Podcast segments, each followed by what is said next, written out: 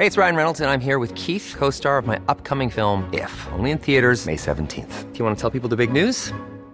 All right, I'll do it. Sign up now and you'll get unlimited for $15 a month in six months of Paramount Plus Essential Plan on us. Mintmobile.com slash switch. Upfront payment of $45 equivalent to $15 per month. Unlimited over 40 gigabytes per month. Face lower speeds. Videos at 480p. Active Mint customers by 531.24 get six months of Paramount Plus Essential Plan. Auto renews after six months. Offer ends May 31st, 2024. Separate Paramount Plus registration required. Terms and conditions apply if rated PG. Escucha la H. Heraldo Radio. Las noticias de la tarde con Jesús Martín Mendoza en Heraldo Radio.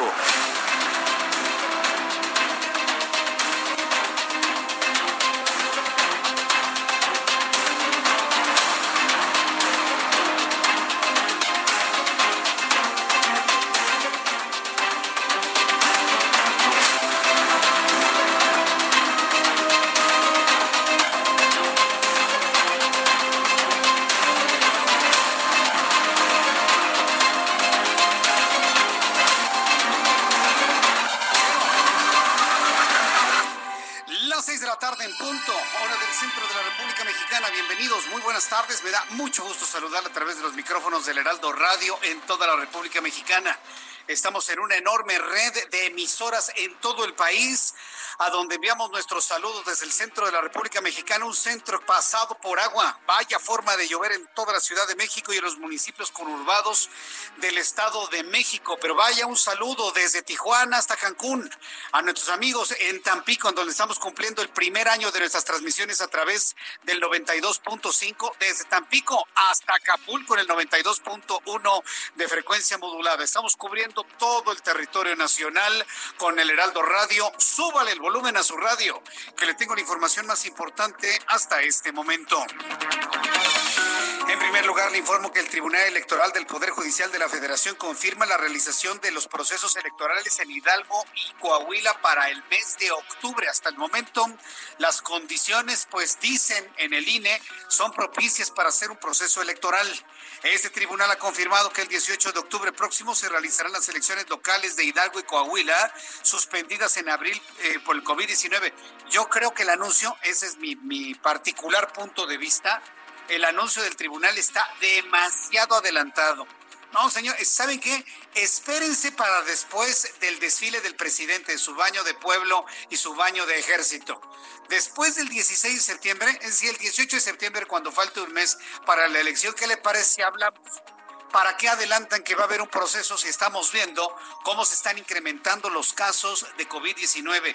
Y para muestra lo que ocurre en la capital de la República, hoy Claudia Sheinbaum anunció que nos vamos a quedar otra semana más en color naranja. Estamos más cerca del rojo que del amarillo.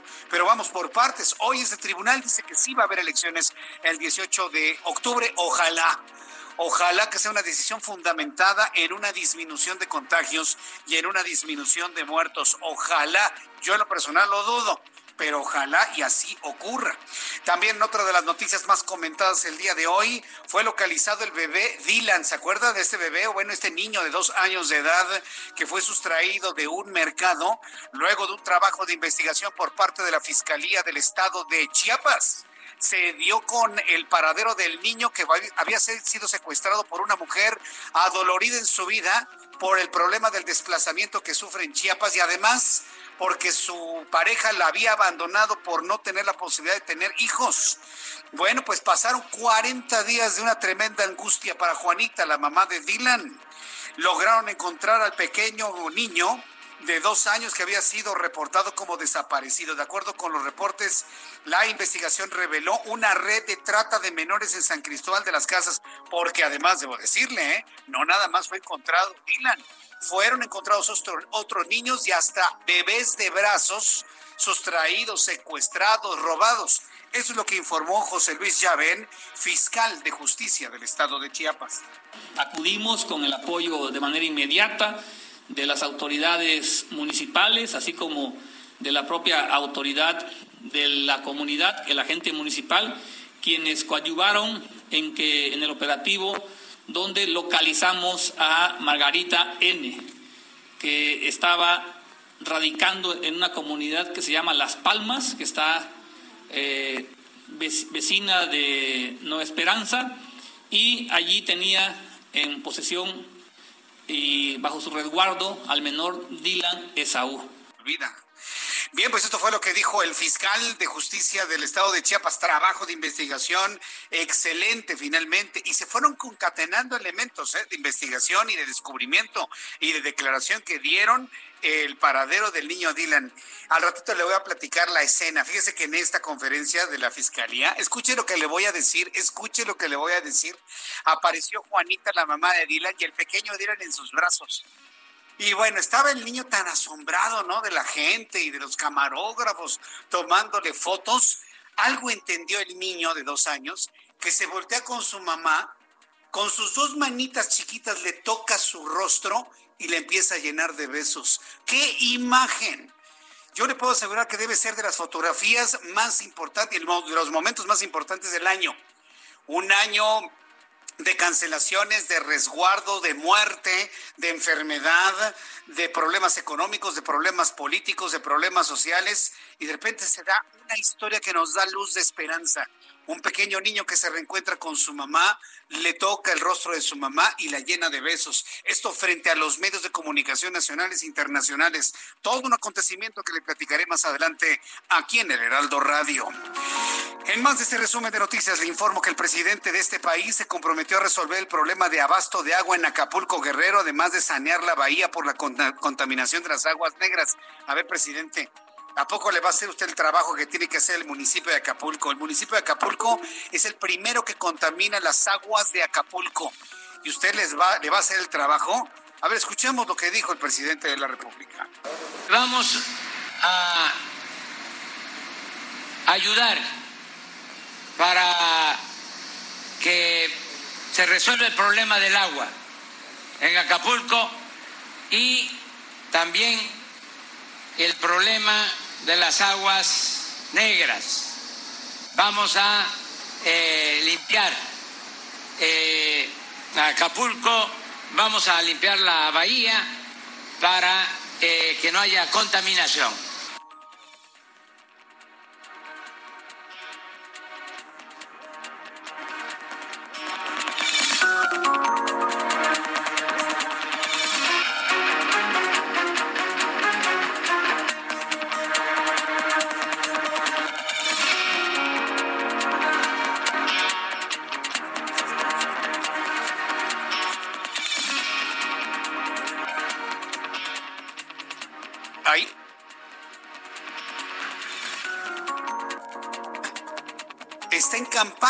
Manuel López Obrador. Está en campaña prometiendo cosas que finalmente le va a encargar al gobernador constitucional del estado de Guerrero, Héctor Astudillo. Ya lo platicaremos un poco más adelante aquí en el Heraldo Radio. También le informo que el gobernador del estado de Jalisco, Enrique Alfaro, dio a conocer que debido a la persistente emergencia sanitaria derivada del COVID-19, se determinó cancelar los festejos tanto patrios como culturales que se realizarían durante los siguientes meses. Esto es lo que comentó Enrique Alfaro.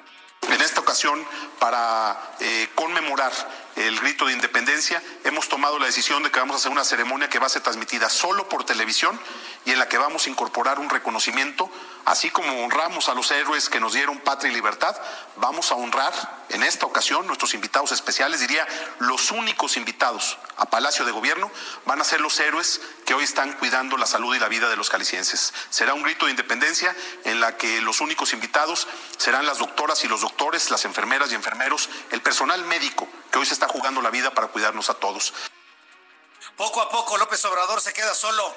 Poco a poco este hombre se queda solo, este candidato a la presidencia de la República, Andrés Manuel López Obrador, se queda solo. ¿Por qué? No va a haber fiestas ni en Jalisco, ni en Michoacán, ni en el Estado de México, ni en el Estado de Morelos, ni en el Estado de Puebla. Tampoco habrá en el Estado de Chihuahua, ni en Baja California, ni en Baja California Sur. Prácticamente se está quedando solo ahí con su necesidad emocional porque López Obrador tiene una necesidad emocional de pararse en un balcón, levantar sus bracitos y decir que ya triunfó. Entonces, no necesitamos un hombre con esas condiciones emocionales en el gobierno. Se lo digo con toda claridad. Y él quiere hacer su grito de independencia y su desfile cuando todos los gobernadores del país están cancelando las fiestas patrias y dedicar ese dinero que se gasta a la salud, a comprar cubrebocas, a comprar guantes, a comprar elementos para los verdaderos héroes en este año. ¿Quiénes son?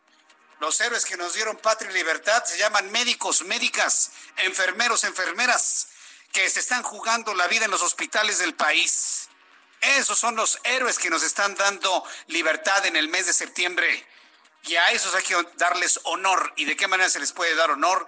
Dándoles todos los implementos que necesitan para salvar vidas. Que quede claro, no tenemos nada que celebrar, presidente. Nada en este año. Absolutamente. Ojalá y recapacite. No necesitamos ni gritos ni desfiles en el mes de septiembre.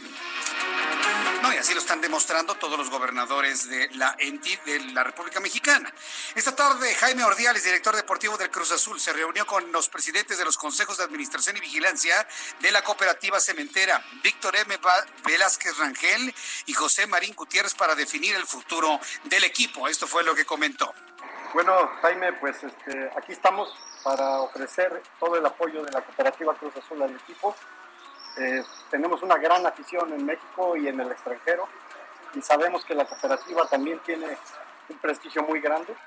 El equipo es una de nuestras insignias, nuestra bandera, así que la cooperativa Cruz Azul les desea mucha suerte y en el partido de mañana que ganemos esos tres puntos que nos hacen tanta. En más noticias en este resumen, le informo que el gobernador del Estado de México, Alfredo del Mazo, anunció que el lunes la entidad mexiquense va a reabrir un pequeño porcentaje en cines, un porcentaje en teatros, van a reabrir un porcentaje de museos y de algunos gimnasios. Alfredo del Maza, Maza, Alfredo del Mazo Maza, gobernador del Estado de México, informó que pese a esto pidió seguir respetando las medidas sanitarias. Esto es lo que recomendó el gobernador mexiquense. A partir del próximo lunes 17 de agosto, además de todos los negocios que ya están funcionando, retomamos las actividades culturales, de esparcimiento y deportivas. Podrán retomar sus actividades los museos, cines, teatros, gimnasios, todos cuidando las medidas preventivas. Es muy importante que sigamos retomando las actividades de manera segura. Necesitamos ser muy solidarios y muy responsables para seguir avanzando. Esto fue lo que comentó el gobernador. Tenemos que seguir eh, siendo muy responsables, es decir, utilizar el cubrebocas, la sana distancia, lavarse las manos, estornudar y toser de etiqueta, en fin, todo ese tipo de actividades para poder mantener la salud. El Estado de México le urge retomar su actividad económica y por eso se toma esta difícil y delicada decisión de permitir aún con semáforo naranja estas actividades para homologarse con la Ciudad de México. De acuerdo con el subgobernador del Banco Central, del Banco de México, Javier Guzmán, señaló que la recuperación de la economía tendría una forma de U, aunque no se podría descartar una forma de W, es decir, para arriba, para abajo, para arriba y para abajo. La segunda se daría si hubiese rebrotes de coronavirus que obligarían de nuevo al cierre de las actividades. Y se están dando, ¿eh? Se están dando y mucha gente está omitiendo y ocultando sus síntomas. Le informo que mexicanos que quieran entrar al territorio francés, alguien de ustedes quiere ir a Francia, necesita urgentemente ir a París. Bueno, pues mexicanos que quieran entrar al territorio francés deberán antes realizar una prueba de COVID-19 en el boletín oficial del estado de aquel país, en el boletín oficial de Francia. Fue que fue publicado hoy una nueva lista, ahora con naciones a quienes se les va a exigir esta medida, entre los que destacan Argentina, Costa Rica, Brasil, por supuesto México, no cualquier mexicano va a poder entrar a Francia así como si nada. Va a tener que llenar cuestionarios, se va a tener que someter inclusive a cuarentenas. Muy interesante lo que han determinado los franceses para países de latinoamericanos que tienen fuera de control como México México tiene fuera de control el COVID-19. También informo que el gobierno español decretó el cierre de discotecas y la prohibición de fumar en la calle sin respetar la distancia de seguridad como parte de nuevas medidas para contener rebrotes de COVID-19. Y es que España tiene un fenómeno de rebrote. En cosa de una semana han subido más de 100 mil los contagiados allá en España otra vez por el COVID-19. Se confiaron, ¿eh? Y se volvieron a rebrotar con este virus. Vamos a ver qué sucede en las próximas semanas en este pobre país llamado México. Son las 6 de la tarde con 13 minutos hora del centro de la República Mexicana. Vamos con Marta de la Torre, nuestra corresponsal en el estado de Colima, otro estado en donde se obliga el uso del cubrebocas, aunque no le gusta el presidente de este país. En Colima es obligatorio. Adelante, Marta. Efectivamente, como bien lo mencionas, pues Colima también se suma a otra entidad para que sea obligatorio el uso de cubrebocas. Y es que el día de hoy, con 19 votos a favor y tres abstenciones, de las abstenciones del grupo parlamentario de Morena, se aprobó la iniciativa del gobernador José Ignacio Peralta Sánchez que hace obligatorio este uso de cubrebocas.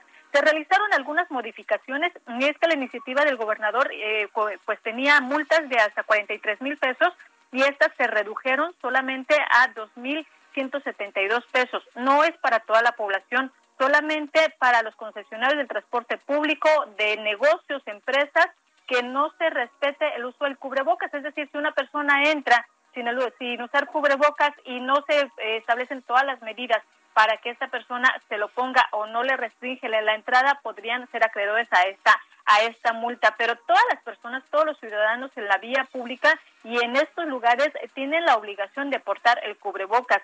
En el caso, por ejemplo, de adultos mayores, si se detecta que algún adulto mayor o persona con alguna comorbilidad no tiene cubrebocas, no se le estaría sancionando, pero sí se daría eh, cuenta a la Secretaría de Salud para que esta instancia vaya eh, con esta persona, se le tomarían los datos y todo y le dé el cubrebocas. De esta manera, pues ya no habría pretexto para que no lo use. También se estarían estableciendo campañas para que las personas hagan conciencia y utilicen el cubrebocas y no es obligatorio para los menores de dos años, para las personas que tengan algún impedimento para quitárselo o para ponérselo y también para aquellas que tengan pues alguna eh, dificultad para, para respirar. Todo esto pues ya fue aprobado y bueno, algunos de los diputados, por ejemplo el diputado del Partido del Trabajo, decía que es importante resguardar los derechos humanos pero el principal derecho es el de la vida y si no se protege este derecho, pues no hay ningún derecho más que pueda valer si las personas pues fallecen lamentablemente por esta pandemia del COVID-19. Mi reporte. Muchas gracias por la información, Marta de la Torre. Gracias, buenas tardes. Hasta luego, muy buenas tardes. Vamos con Carlos Juárez, nuestro corresponsal en Tamaulipas. Bueno, pues una persona se quedó varada en un hospital eh, sospechoso de COVID-19. ¿Qué, ¿Qué sucede con esta historia?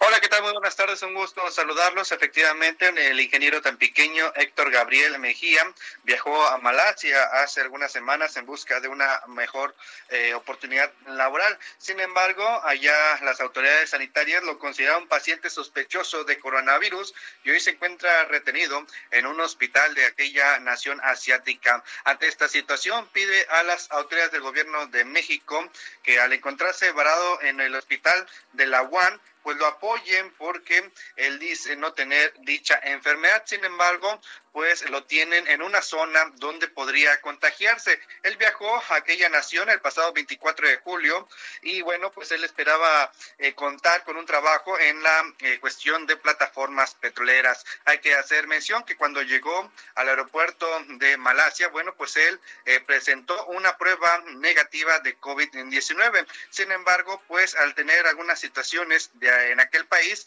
pues fue retenido al ser considerado un paciente sospechoso. Actualmente está en el hospital y dice que su gran temor es que al estar dentro de ese nosocomio, pues pueda ser portador positivo a esta enfermedad. Hace el llamado a la embajada mexicana allá en Malasia para que sea apoyado y en algún momento dado sea llevado a otra zona, a otra zona o bien repatriado a México.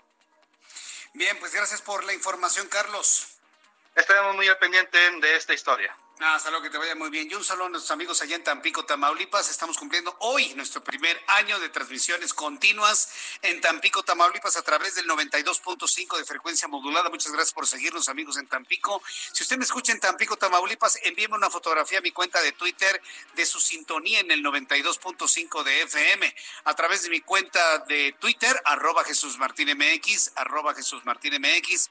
Envíeme su imagen por ahí. De esta manera celebramos este primer año de transmisiones allá en Tampico, Tamaulipas. Ya son las seis de la tarde con 18 minutos. Vamos con Claudia Espinosa, nuestra corresponsal en Puebla. Adelante, Claudia. Así es, Jesús Martín, saludo con gusto aquí a los amigos del Heraldo Media Group. Pues el gobernador de Puebla, Miguel Barbosa Huerta, señaló que en caso de que sea necesario, las autoridades estatales van a destinar una partida presupuestal para la obtención de vacunas para el COVID-19. Señaló que se haría sin ninguna duda y sin límites. En ese sentido, pues comentó que está en espera de finalmente cuál es la resolución que da la Secretaría de Salud Federal luego de los anuncios que se han dado a través de la Presidencia de la República y de una serie de laboratorios. Sin embargo, bueno, pues comentó que se deberán conocer cuáles son los efectos secundarios que tiene la inmunización y cómo será el proceso de adquisición por parte de las autoridades federales. Pero el gobierno del estado ha concluido que pues ya hay una posibilidad de que se destine una partida en caso de ser necesario para ser incorporada esta vacuna en el sistema estatal de salud. La información desde Puebla. Bien, muchas gracias por la información, Claudia. Muy buena tarde. Hasta luego, muy buenas tardes. Bien, pues así están nuestros compañeros corresponsales en la República Mexicana. Mucha información que le tendré esta tarde, ya le tengo en esta tarde de viernes. Y bueno, pues saludo a nuestros compañeros reporteros urbanos, periodistas especializados en información de ciudad. Gerardo Galicia, ¿en dónde te ubicas en esta lluviosa Ciudad de México? Adelante, Gerardo.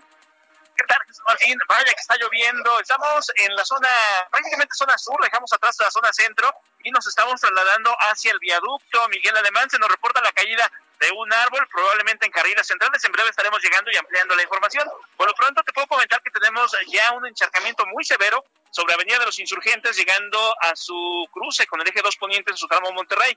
Si van a utilizar este crucero, van a encontrarse con bastantes conflictos viales. Se debe a encharcamientos severos que tenemos en este crucero y, por supuesto, la operación de semáforos. Además, hay que tomar en cuenta que tenemos una ciclovía emergente. Esto provoca reducción de carriles sobre insurgentes y es difícil avanzar. Si van a utilizar insurgentes, hay que hacerlo con varios minutos de anticipación. Y antes estábamos eh, checando parte de la avenida Chapultepec y también queda completamente encharcada, al igual que un gran eh, tramo de Fray Servando, sobre todo el que se ubica entre el eje central y la calzada San Antonio Abad. Y por lo pronto, el reporte.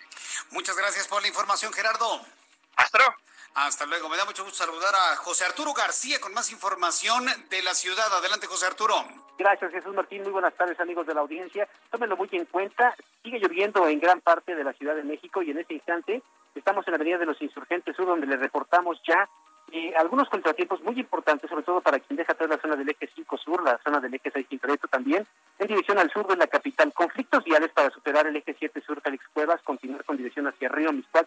Es lenta la circulación, parecería que estamos en semáforo verde ya, de hecho, pero tómelo en consideración y por supuesto anticipe si le es muy necesario utilizar esta arteria en dirección también hacia la zona de Barranca del Muerto y la zona de San Ángel, donde también continúan los encharcamientos y la lluvia generalizada precisamente en parte de la alcaldía Coyoacán, pues, Álvaro Obregón y también Benito Juárez. Sentido opuesto, sin mayores contratiempos para accesar hacia Río Miscual, donde también tenemos muchos problemas viales en dirección hacia la zona de Tlalpan procedente de insurgentes. Anticipe la salida y maneje con mucha precaución. Me mantengo al pendiente y mientras tanto regresamos micrófonos al estudio del Heraldo 98 puntos. Muchas gracias por la información, José Arturo. Hasta luego. Hasta luego, José Arturo García, nuestro coordinador de reporteros urbanos en todo el centro del país. Y bueno, pues en este momento ha dejado de llover en algunos puntos del sur de la capital de la República, en otros está lloviendo, pero a cántaros. Yo le invito a que también me envíe eh, fotografías si hay granizadas en algunos puntos del Valle de México, nos lo envía a mi cuenta de Twitter, arroba Jesús Martín MX, arroba Jesús Martín MX. Y bien, pues eh, cuando son las seis con 21, las 6 de la tarde con 21 minutos, es importante saber qué es lo que sucedía un día como hoy, 14 de agosto, en México, el mundo y la historia con Abraham Arreola.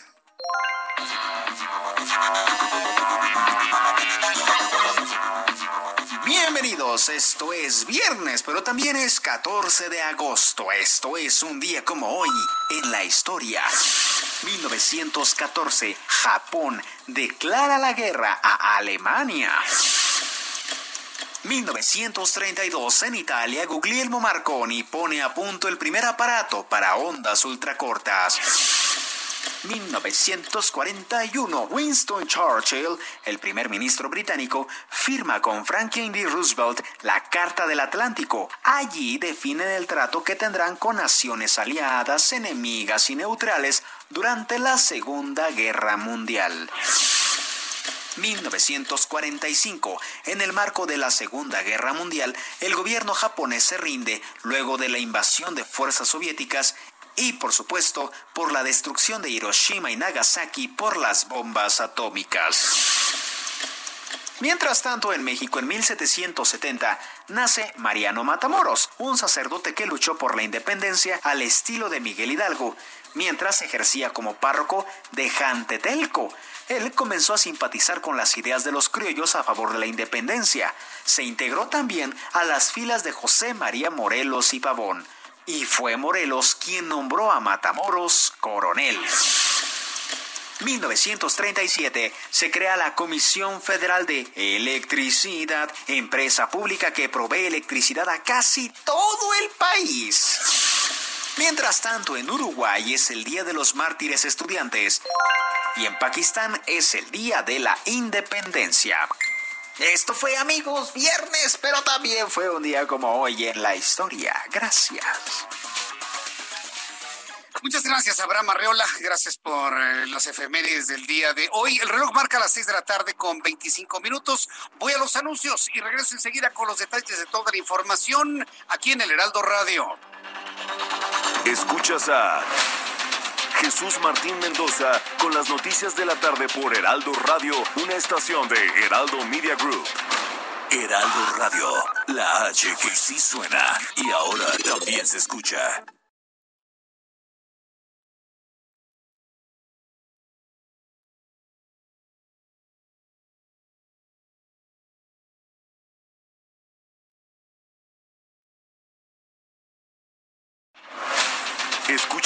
De la tarde con Jesús Martín Mendoza. Regresamos.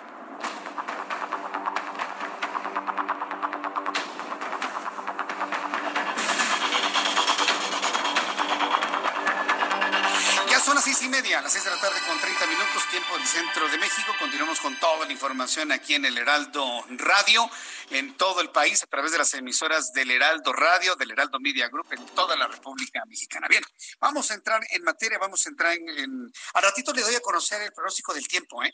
Por cierto, así rápidamente, cuan- hablando del pronóstico del tiempo, tenemos varios sistemas nubosos que en este momento están afectando a la República Mexicana.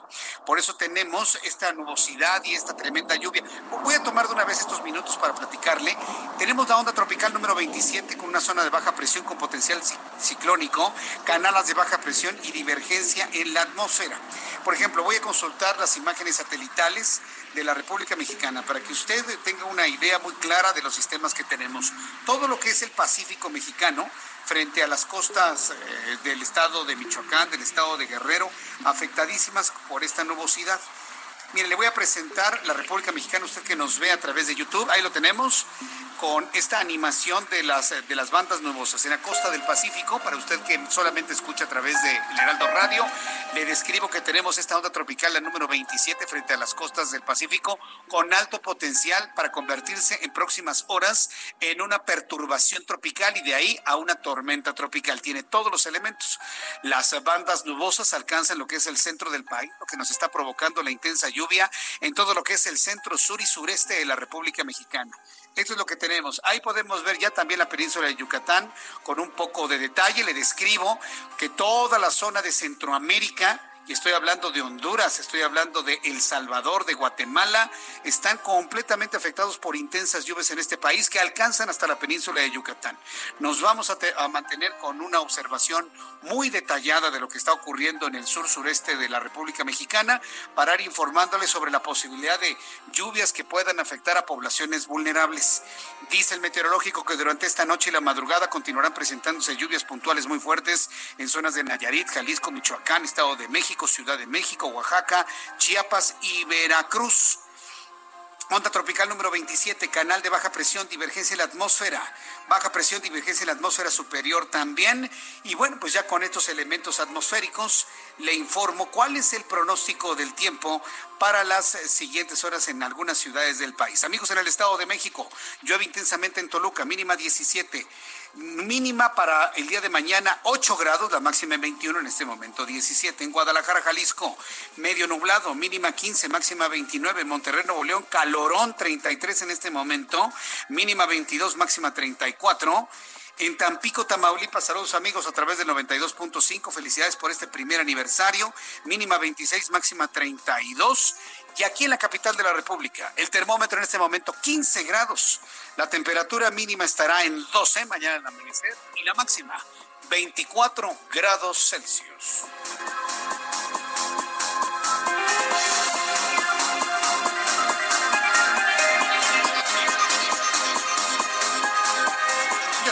Tarde con 33 minutos, las 6 de la tarde con 33, tiempo del centro de la República Mexicana. Eh, quiero invitarle a que cuando tenga un tiempecito a través de nuestra plataforma de, internet del Heraldo. Eh, quiero eh, invitarla a que lea mi columna del día de hoy, Ojos que sí ven. Me parece que es eh, un, un, elemento importante de lo que estuvimos platicando con Juan Musi el pasado martes. ¿Se acuerda que platicábamos con Juan Musi sobre las condiciones que prevalecen en estos momentos sobre la baja en la tasa de interés de referencia por parte del Banco de México. Está abaratándose el dinero en México, es decir, es más fácil que usted tome un crédito hipotecario, automotriz, un crédito de empresa, porque va a ser más barato tomar este tipo de créditos, pero para los grandes inversionistas, para los inversionistas internacionales, para quienes hacen empresa, ya la tasa no les va a resultar muy atractiva. Y existe el enorme riesgo de que algunos inversionistas digan, yo tomo mi dinero y mejor me lo llevo a Estados Unidos. Pero es que Estados Unidos paga el 0.25 y no el 4.5 que en México, sí. Pero lo que pasa es que en Estados Unidos las inversiones están más seguras por las condiciones de riesgo país y además en dólares. Pero el inversionista lo tiene que tener en pesos mexicanos en nuestro país. Entonces, si usted fuese un inversionista internacional, ¿qué prefiere, pesos o dólares? No me lo grite, ya sé que dólares, ya sé que dólares.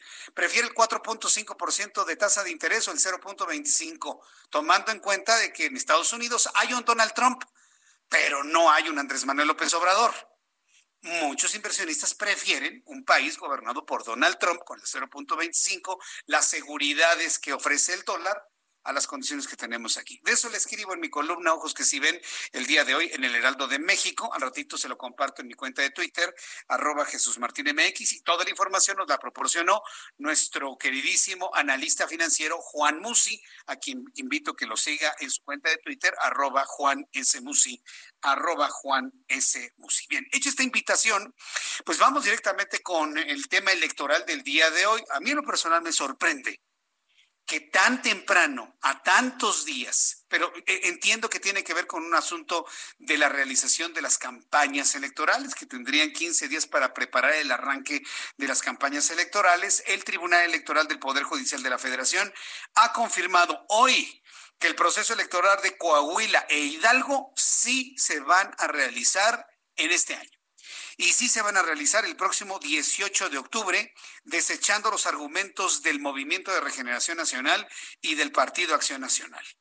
Los magistrados de la Sala Superior del Tribunal Electoral del Poder Judicial de la Federación votaron de manera unánime para que el 18 de octubre de este año los habitantes de Hidalgo elijan nuevos ayuntamientos y los de Coahuila renueven a su Congreso local, es decir, que renueven a sus diputados. Vamos a entrar en contacto con nuestra compañera corresponsal Nayeli Cortés, reportera del Heraldo Media Group, quien nos tiene más información sobre esta decisión del Tribunal Electoral. Adelante, Nayeli. Buenas tardes, Jesús Martín. Pues así es, el tribunal concluyó que el INE no tenía que pedirle ninguna, ningún permiso ni hacerle ninguna consulta al Consejo de Salubridad para determinar que las elecciones en Hidalgo y Coahuila deben realizarse el próximo 18 de octubre. Según lo dicho por los magistrados, el anuncio, el documento en el que el Consejo de Salubridad eh, eh, pone medidas extraordinarias para implementar durante la pandemia de COVID-19 deja salvo el derecho del INE a tomar decisiones sobre lo que debe pasar con los procesos electorales. Por eso no era necesario que le consultara a este Consejo de Salubridad para determinar que las elecciones en ambos estados pueden realizarse. Sin embargo, Jesús Martín, aún es posible a un diferimiento de las elecciones si es que el propio Instituto Nacional Electoral así lo considera con base en la información sanitaria que siga fluyendo en los siguientes días, porque como bien dices, pues aún estamos un poquito lejos de esta fecha del 18 de octubre, que en la que en teoría se realizarían las elecciones y pues recordemos que en octubre también la Secretaría de Salud ha dicho que, bueno, viene el, el, brote que habitualmente hay anualmente relacionado con la influenza, que se juntaría con el COVID-19. Es el reporte que tenemos. Correcto. Bueno, pues eh, estaremos atentos de reacción. Me parece que es muy temprano tomar una decisión así, pero bueno, estaremos atentos de los reclamos que seguramente harán algunos partidos políticos. Muchas gracias, Nayeli Cortés. Buenas tardes. Hasta luego, muy buenas tardes.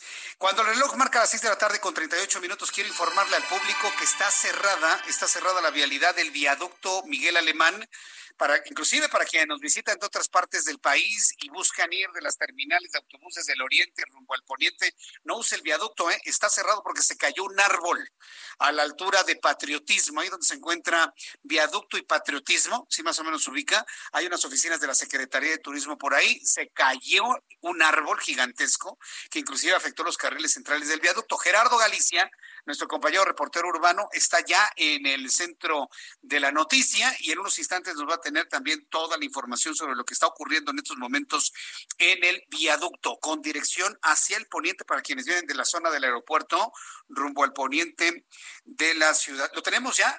Me dice Orlando que lo tengo en la línea telefónica, Gerardo Galicia. Súbale el volumen a su radio. Adelante, Gerardo. ¿Qué fue lo que ocurrió en este tramo del viaducto? Te escuchamos vino abajo un enorme árbol, Jesús Martín, excelente tarde, y esto ocurre justo en el viaducto Miguel Alemán a la altura de Patriotismo con rumbo a la zona poniente de la capital, es decir, hacia el periférico. Es un árbol muy, muy grande, debe medir más de 20 metros de altura y de hecho gran parte de este árbol cayó sobre los carriles centrales. Esto ha obligado a los elementos del heroico cuerpo de bomberos, también de la policía capitalina, a cerrar por varios minutos el viaducto. Justo en estos momentos, Jesús Martín, están reabriendo los carriles centrales. Y nuestros amigos van a utilizar los carriles centrales del viaducto, ya quedan completamente abiertos, van a encontrar mucho acerrín, se estuvieron, se estuvo trabajando con algunas sierras y ahora se está trabajando en los laterales. Este árbol pasó a derribar un eh, poste de concreto, tenemos muchos cables sobre los laterales del viaducto, así que por lo pronto queda completamente cerrado este tramo. Si van a utilizar los laterales del viaducto, la altura de patriotismo,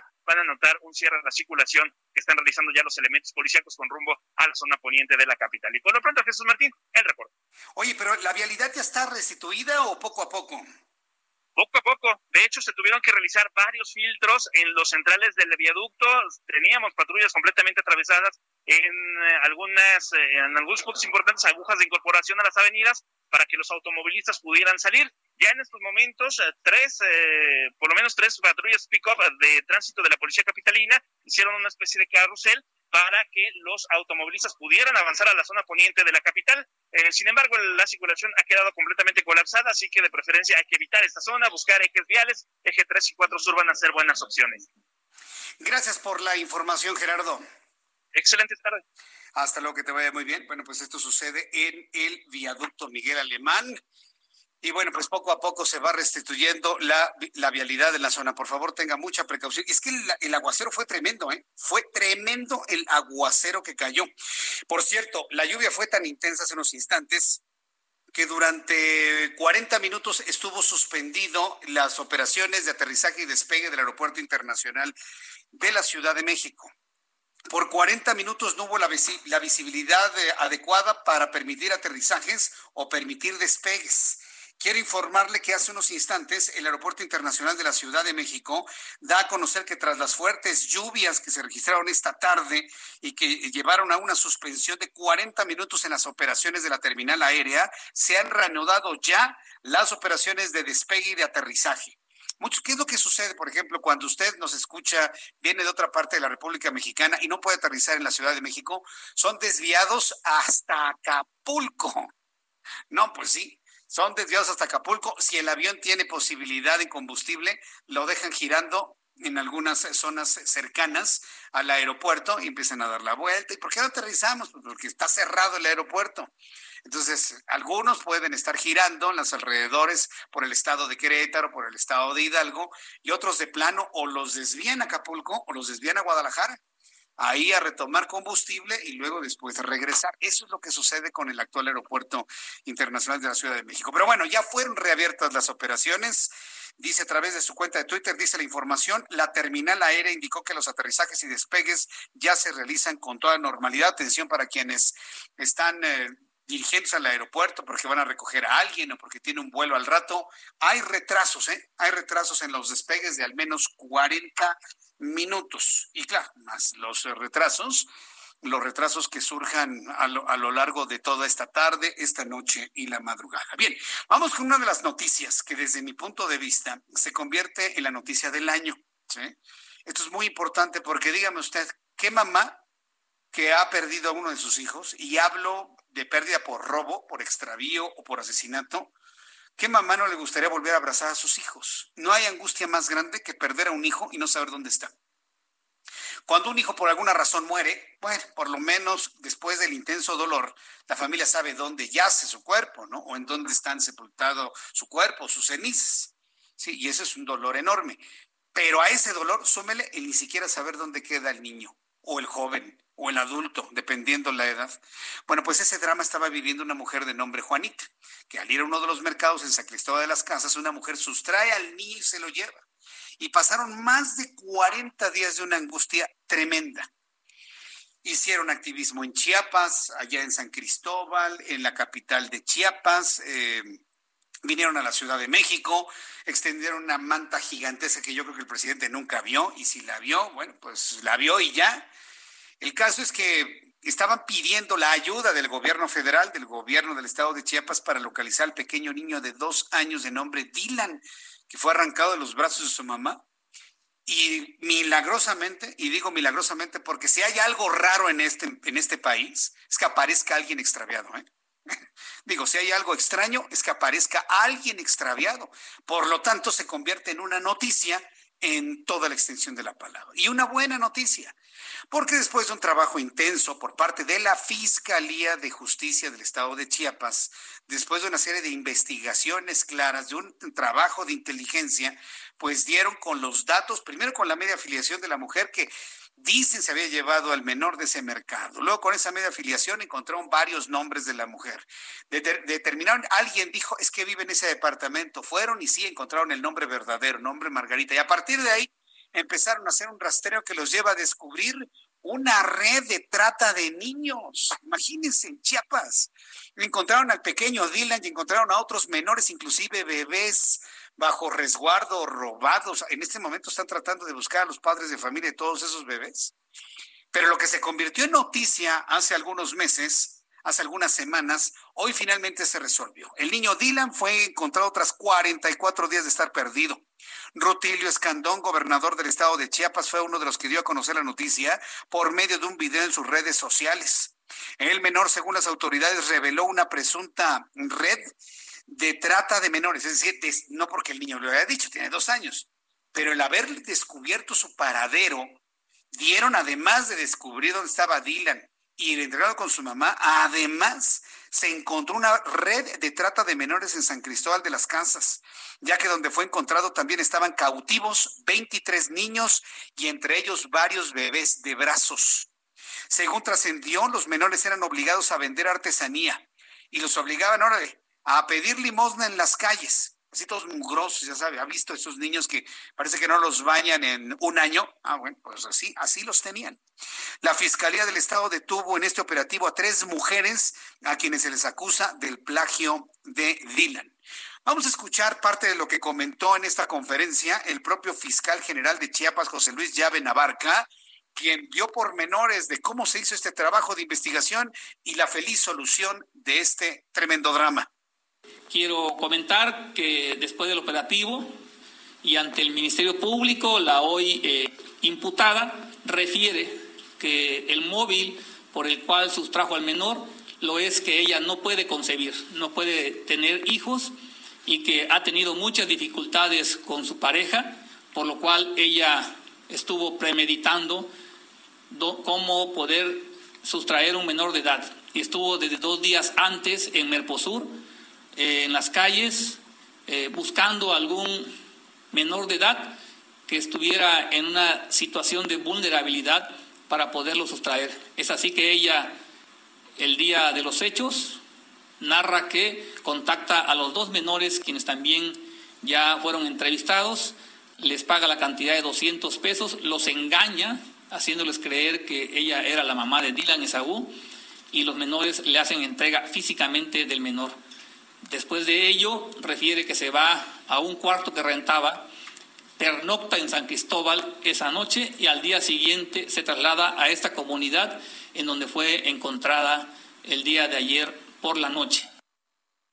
Sí, esto es lo que, lo que ha comentado el propio fiscal del estado de Chiapas. Entonces, eh, lo, lo, ha comentado el fiscal del estado de Chiapas, pero lo que aquí destaca, y yo quiero que usted comprenda, es que no es común, de verdad, no es común eh, que se encuentren a niños perdidos. No es común porque pasa el tiempo, pasa el tiempo, pasa el tiempo y e, el niño va, va, eh, va perdiendo este, mucho de, su, de la fisonomía, va olvidando muchas cosas. En, en, realidad es un caso muy, muy encomiable el de la, el de la Procuraduría, el de la Fiscalía del Estado de Chiapas. Mire, si usted me ve a través de, de nuestra cuenta de, de, de, YouTube, en el canal Jesús Martín MX. Ahí le estoy presentando el momento en el que el niño, frente a las cámaras de televisión, frente a las cámaras de los reporteros, ve a su mamá y ahí estoy precisamente en el programa de televisión, se lo describo, ¿no? Es, lo carga su mamá, ella está más que feliz. Y bueno, pues eh, en un momento se voltea el niño, con sus dos manitas chiquitas le toca las mejillas a su mamá y le da un enorme beso. Mire, ahí, ahí lo estamos viendo para quienes están escuchándome a través de YouTube. Ahí está la mamá, Juanita, ahí está el bebé. Le toca y le empieza a dar de besos a su mamá. Bueno, es una de las imágenes del año. Esa es una de las imágenes del año. Y yo le voy a decir, prensa escrita que no tenga esta fotografía como primera, de verdad está metida más en otro tipo de asuntos de escándalo. Porque mire, qué mejor fotografía que esta, donde el pequeño Dylan besa con tanto amor a su mamá después de no verla durante 44 días. Yo la verdad creo que en lo personal, que después de este año que ha estado repleto de muerte en el mundo, que ha estado repleto de problemas políticos, de darnos cuenta de lo pequeños que pueden ser muchos gobiernos en el mundo con el asunto del COVID-19, después de ver historias tremendas de, de, de, dolor, de, cuerpos apilados en hospitales, de gente enferma, de hospitales saturados. Ve esta imagen que le estoy presentando a través de YouTube. Esto, esto es un bálsamo. Créame, es, un bálsamo, es, es, es un momento extraordinario, ¿no? El reencuentro de una mamá con su pequeño hijo. Y esto es noticia. Esto es noticia verdaderamente. Entonces yo espero que haya disfrutado estas imágenes. Desde mi punto de vista, es la noticia del año y es la imagen del año. Porque nos llena de esperanza, ¿no? El reencuentro de una mamá con su pequeño hijo. Felicidades a Juanita, que hoy tuve oportunidad de platicar con ella. Y bueno, pues este, vamos a la información siguiente. El presidente de la República, Andrés Manuel López Obrador, se comprometió a resolver el problema de abasto de agua allá en Acapulco, Guerrero, y que las aguas negras, y pues en campaña, ¿no? Paris Salazar nos informa que ya regresó a la capital del país el señor Obrador. Adelante, Paris, te escuchamos. Buenas tardes, Jesús Martín, amigos, amigas del Heraldo de México. Así es, y es que el presidente Andrés Manuel López Obrador regresó a la Ciudad de México tras una breve gira de trabajo de 20 horas por el estado de Guerrero. López Obrador llegó ayer al estado de Guerrero a las 4.30 de la tarde al Aeropuerto Internacional de Acapulco para después trasladarse a la zona costera, acompañado de su esposa Beatriz Gutiérrez Müller y su hijo Jesús Ernesto. Y esta mañana eh, a las seis de la mañana encabezó la reunión de seguridad del estado de Guerrero junto al gobernador del estado Héctor Astudillo, el secretario de Seguridad Ciudadana Alfonso Duracho, Durazo y los secretarios de la Defensa Nacional Luis Crescencio Sandoval y de la Marina Rafael Ojeda. Después a las siete de la mañana estuvo en la conferencia matutina en la cual se abordaron temas como el presunto video de, con sobornos en el caso Lozoya, que ya le otorgó el perdón a Felipe Calderón por presuntamente que le haya robado la elección en 2000 seis y hasta la reunión que tendrá con la CONAGO el próximo 19 de agosto en San Luis Potosí, en la que será acompañado de todo su gabinete legal y ampliado. También López Obrador desayunó en el buque escuela Cuauhtémoc, que estaba anclado en el puerto de Acapulco, y a las 10.45 encabezó la supervisión de obras de mejoramiento urbano en el Parque Papagayos, también en el municipio guerrerense de Acapulco.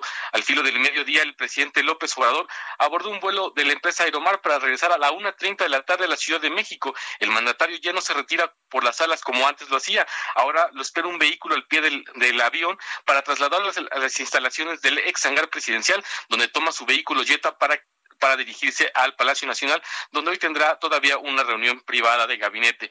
Y es que desde el inicio de la nueva normalidad, el presidente López Obrador ha visitado 20 estados y la próxima semana recorrerá otros cuatro. El miércoles 19 estará en Querétaro y San Luis Potosí, el jueves 20 en Zacatecas y el viernes 21 en Aguascalientes. Esta es la información, Jesús Martín. Muchas gracias por la información, París. Buenas tardes. Hasta luego, muy buenas tardes.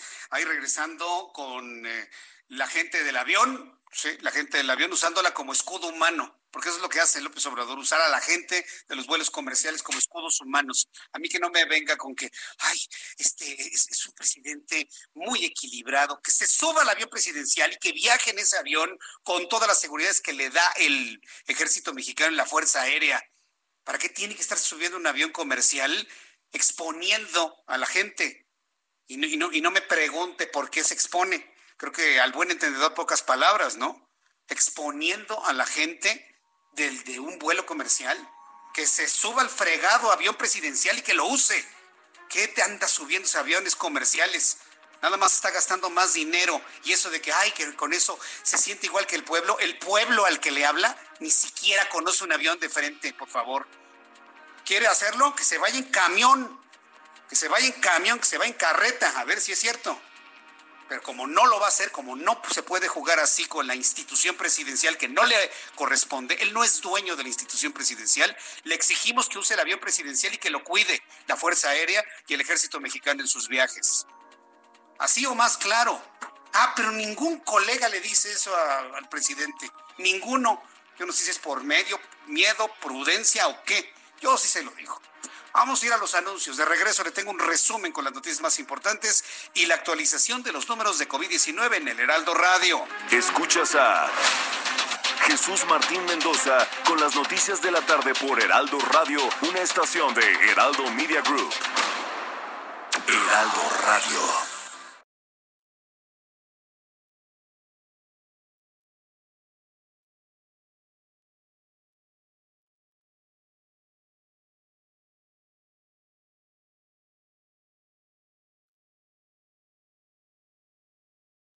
Heraldo Radio. La HCL se comparte, se ve y ahora también se escucha. Escucha las noticias de la tarde con Jesús Martín Mendoza. Regresamos.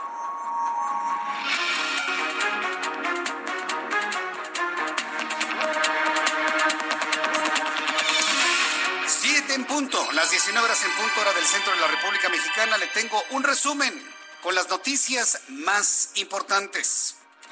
En primer lugar, le informo que Jesús Horta busca amparo tras la orden de aprehensión. El exsecretario de Seguridad de la Ciudad de México, de Seguridad Ciudadana de la Ciudad de México, Jesús Horta, ¿se acuerda de él? Solicitó un amparo a una semana de la orden de aprehensión girada por un juez derivada de las investigaciones de la Fiscalía General de la República por su presunta responsabilidad en los delitos de delincuencia organizada y operaciones con recursos de procedencia ilícita, debido a un presunto desvío de 2.500 millones de pesos en la Policía Federal. Luz María Ortega Tlapa, jueza octavo de Distrito de Amparo en materia penal, no ha admitido a trámite la solicitud de amparo y dio cinco días al quejoso para que aclare el motivo de su demanda. La Fiscalía General de Justicia de la Ciudad de México obtuvo la vinculación a proceso de un hombre que se hacía pasar como funcionario de la Unidad de Inteligencia Financiera de la Secretaría de Hacienda y Crédito Público para cometer extorsiones. Santiago N Fíjese, se llamaba Santiago Nico, no era Santiago Nieto, eh, ojo, eh, pero se llama Santiago N. Fue detenido al momento de recibir 500 mil pesos en efectivo producto de la extorsión que realizó a una empresa automotriz. El verdadero titular de la Unidad de Inteligencia Financiera, Santiago Nieto Castillo, recordó que dicha dependencia no promociona despacho alguno ni cuenta con inspectores que deban verificar los domicilios de las personas físicas y morales incorporadas a la lista de personas bloqueadas. Entonces, si alguien le llega diciendo, Uh, ya te cargó porque vengo yo de Hacienda y vengo de la Unidad de Inteligencia Financiera. Si no pagas tus impuestos te vas a ir a la cárcel a menos de que me des medio millón de pesos. Si alguien le llega, dele un pisotón en el pie, aviéntelo afuera de la calle y cierre la puerta porque es un extorsionador. En Colima aprueban uso obligatorio de cubrebocas ante el COVID-19. El Congreso de Colima aprobó el dictamen relativo a la ley que regula el uso del cubrebocas y demás medidas para prevenir la transmisión del COVID-19 en el Estado. El dictamen aprobado explica que la ley tiene como objeto establecer como medida de preservación y cuidado de la salud pública el uso obligatorio del cubrebocas, el cual no sustituye las medidas adicionales como el resguardo en su domicilio y solo salir por razones de alimentación y de medicamentos únicamente por razones de emergencia. La Secretaría de Gestión Integral de Riesgos y Protección Civil de la Ciudad de México activó la alerta naranja por la fuerte lluvia y granizada en las seis alcaldías de la capital del país. El C5 de la Ciudad de México exhortó a los automovilistas a manejar con precaución debido a encharcamientos en las colonias Miguel Hidalgo y Barrio Santa Ana Poniente de la alcaldía Tláhuac. Además, dio a conocer que también se reportó la caída de la lona de un anuncio espectacular sobre el circuito interior en la colonia Mexicano.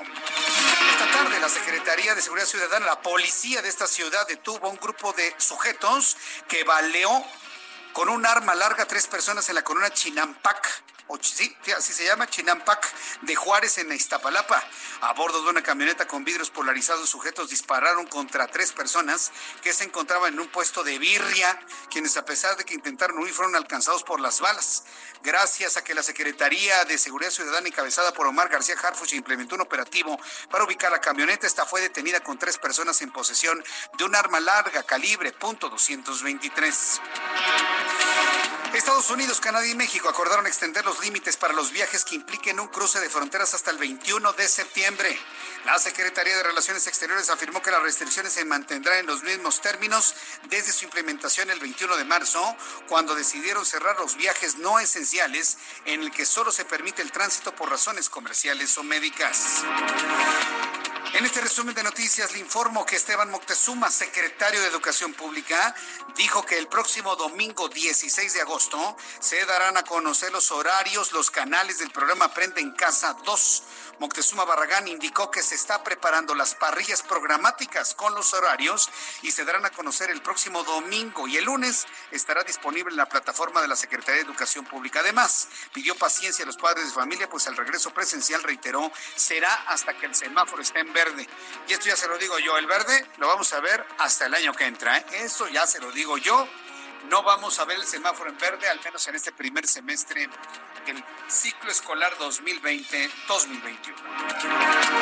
Hasta aquí este resumen de noticias. Un poquito más adelante le voy a tener la actualización de los números de COVID-19 en México, la cantidad de personas que se han contagiado con este virus y las personas que han fallecido. Todo con base en los números que da a conocer la Secretaría de Salud y la Universidad Job Hopkins. Regreso con esto después de los después de que terminemos nuestro resumen de noticias y bueno, pues le invito a que siga con nosotros. Le saluda Jesús Martín Mendoza.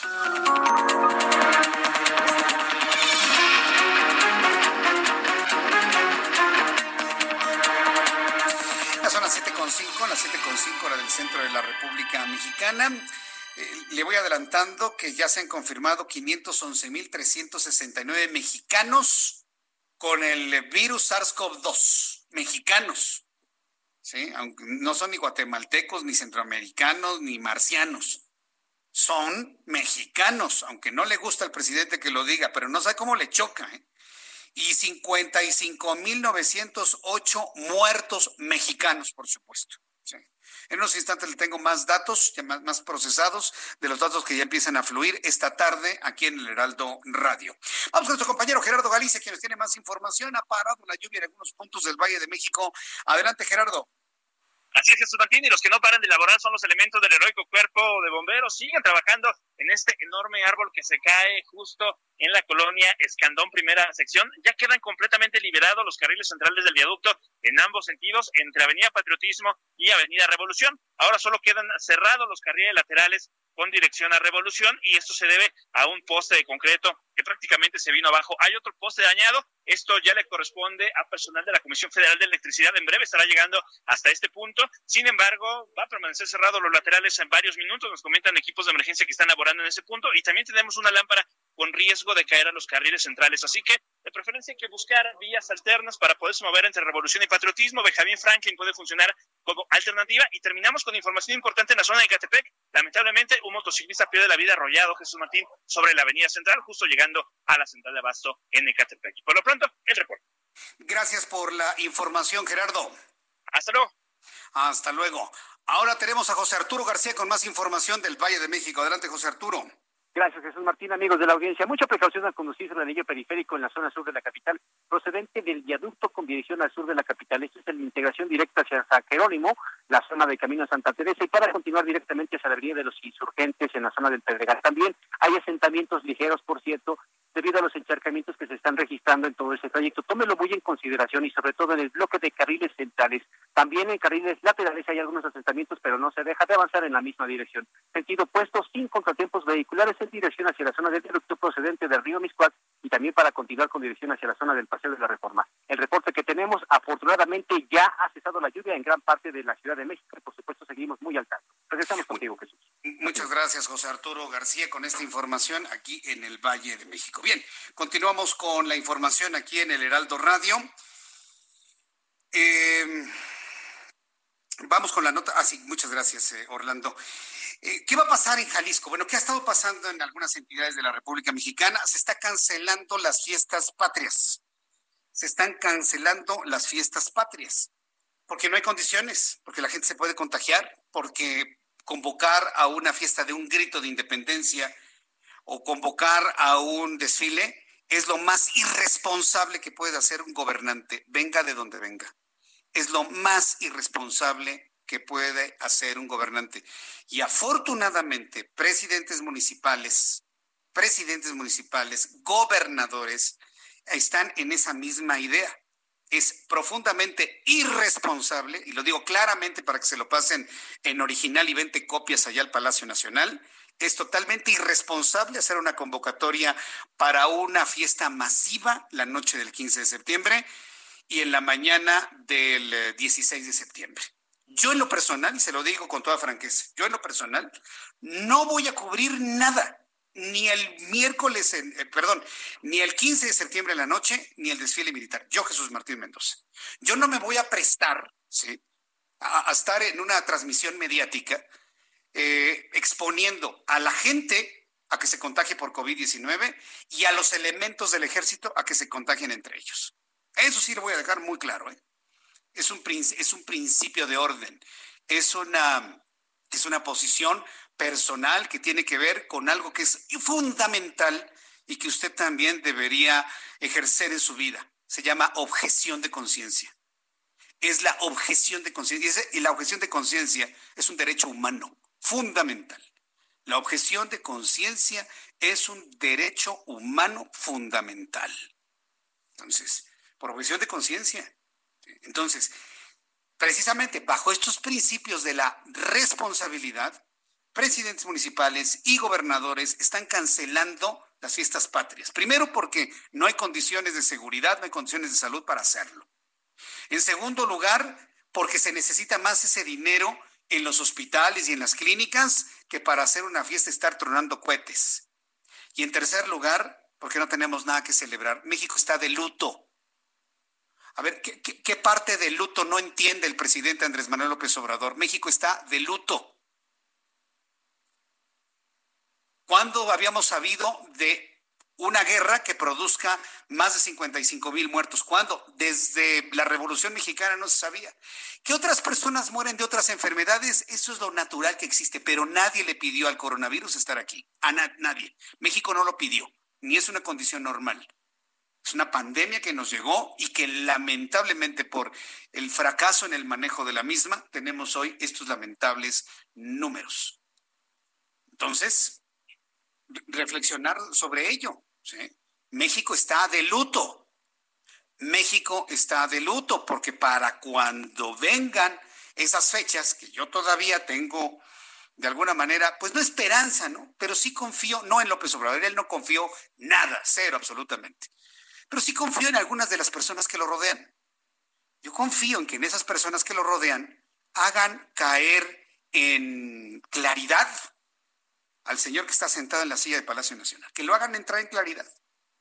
Una ministra, Olga Sánchez Cordero, un secretario de Relaciones Exteriores, Marcelo Ebrard, un senador de la República, Ricardo Monreal, un diputado como Mario Delgado, organizaciones sociales que lo hagan entrar en razón de que no hay nada que celebrar y es riesgoso para la gente que va a asistir. Entonces, háganlo entrar en Yo tengo fe y confianza en que estas personas que he mencionado, muchas otras más, por supuesto, lo hagan entrar en razón. No hay condiciones para el grito de independencia, ni para el desfile militar. No.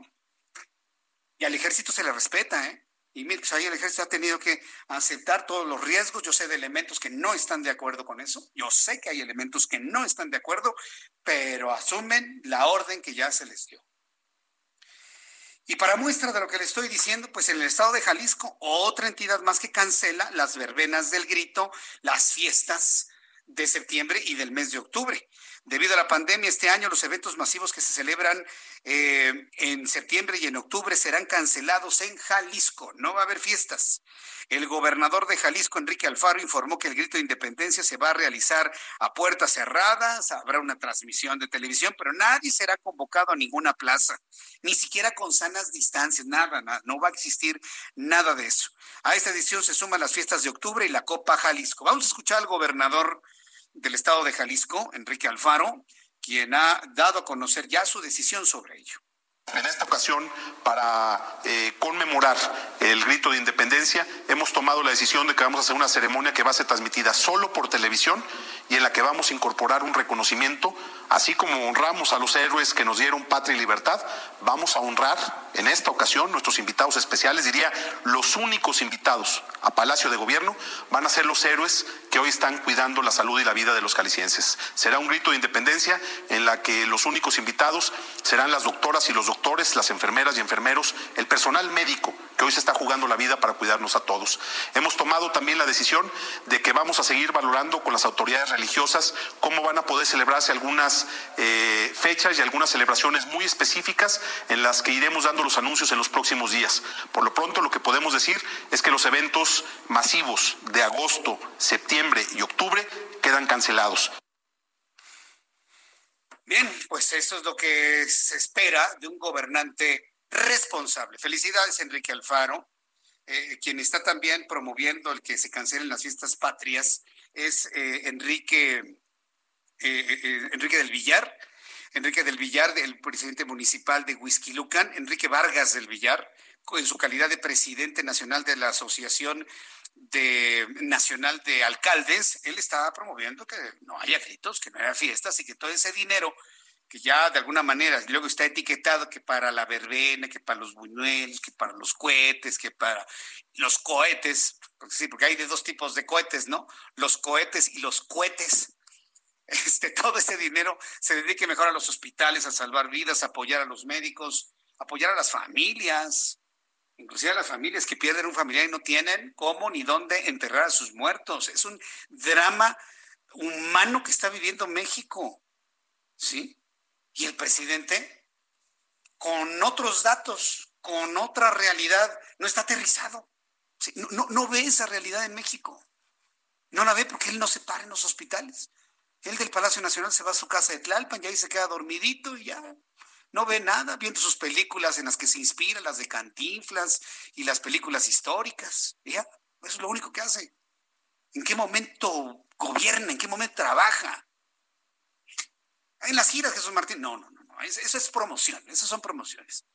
No, no, no. Gobernar es, es, un trabajo ejecutivo. ¿En qué momento está sentado en el escritorio, trabajando, tomando decisiones, ordenando, este, haciendo lo que tiene que hacer cualquier persona con una alta responsabilidad? Yo no lo veo, no lo veo. Entonces, insisto en esto. Qué bueno que se están dando, generalizando estos anuncios de que no va a haber fiestas. Es más, la gente no tiene ni ánimo de fiestecitas de esta, de esta naturaleza. No tenemos nada que celebrar, nada. México está de luto, y lo vuelvo a decir, México está de luto. ¿Sí? Y, reto al presidente a que me desmienta, México está de luto. Hubo lutos cuando fueron los terremotos de septiembre. Se izaron las banderas a media asta. Sí, bueno, en este momento llevamos el equivalente casi a seis terremotos de 1985, hablando de muertos. Seis terremotos. A ver, dígame qué país aguanta eso. Ah, bueno. Pero luego a veces nos falta hacer comparaciones para entender la magnitud de la, de la tragedia humana. Y luego, si no la ven, pues estamos, verdaderamente estamos fritos. Bien. Vamos a ver qué reacciones habrá la próxima semana sobre todo lo que he estado comentando. Sin embargo, pues esta pandemia nos mantiene prácticamente de brazos cruzados. Sigue el señalamiento de que si usted se quiere mantener en casa, manténgase en casa. Si usted puede hacerlo. Pero la verdad de las cosas es que la mayoría de la gente ya no puede mantenerse en el resguardo en un país tan golpeado económicamente como el nuestro. Por lo tanto, se vuelve urgente la reactivación económica. Y una de las partes de la reactivación económica es promover la apertura de cines, la apertura de museos, la apertura de albercas, tal y como ya sucedió en la capital de la República, obviamente no al 100%, en un porcentaje que no supera el 30%, pero se trata de los empresarios poderles dar un flujo económico para que de esta manera se puedan reactivar, se puedan seguir pagando salarios, la gente tenga dinero y pueda comprar, es decir, volver a activar el círculo virtuoso de la economía interna de nuestro país. Bueno, quien ha tomado una decisión similar a la de la Ciudad de México, que por cierto, vamos a permanecer en semáforo naranja todavía la siguiente semana, Claudia Sheinbaum ha insistido en que estamos más cerca del rojo que del amarillo, es el Estado de México para que no exista algún tipo de diferencias de lo que ocurre en la capital y el Estado de México que prácticamente nos rodea. Cines, teatros, museos, gimnasios van a retomar sus actividades a partir del 17 de agosto en el Estado de México, es decir, a partir del lunes. Esto lo informó Alfredo del Mazo Maza, gobernador mexiquense. En un video que publicó comentó que el Estado seguirá caminando hacia la reactivación económica total, siempre de forma segura ante la epidemia de COVID-19. Por ello pidió seguir respetando las medidas sanitarias. Hasta el momento el Estado de México lleva casi un mes en color naranja. Eso es lo que comentó el gobernador del Estado de México, Alfredo del Mazo. A partir del próximo lunes 17 de agosto, además de todos los negocios que ya están funcionando, retomamos las actividades culturales, de esparcimiento y deportivas. Podrán retomar sus actividades los museos, cines, teatros, gimnasios, todos cuidando las medidas preventivas. Es muy importante que sigamos retomando las actividades de manera segura. Necesitamos ser muy solidarios y muy responsables para seguir avanzando. Debemos seguir manteniendo la sana distancia, el lavado de manos frecuentemente y el uso de cubrebocas, que nos va a ayudar muchísimo durante toda esta siguiente etapa.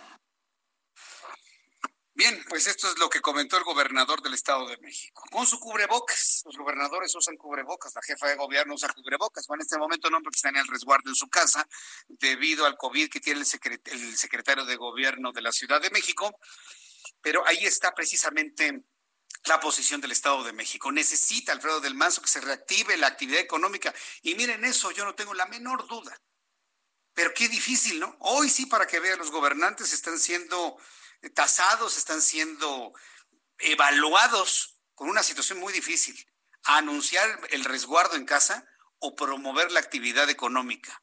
¿En qué, ¿Cuál es el punto medio? A ver, dígame usted cuál es el punto medio. ¿Qué haría usted? ¿Qué haría usted?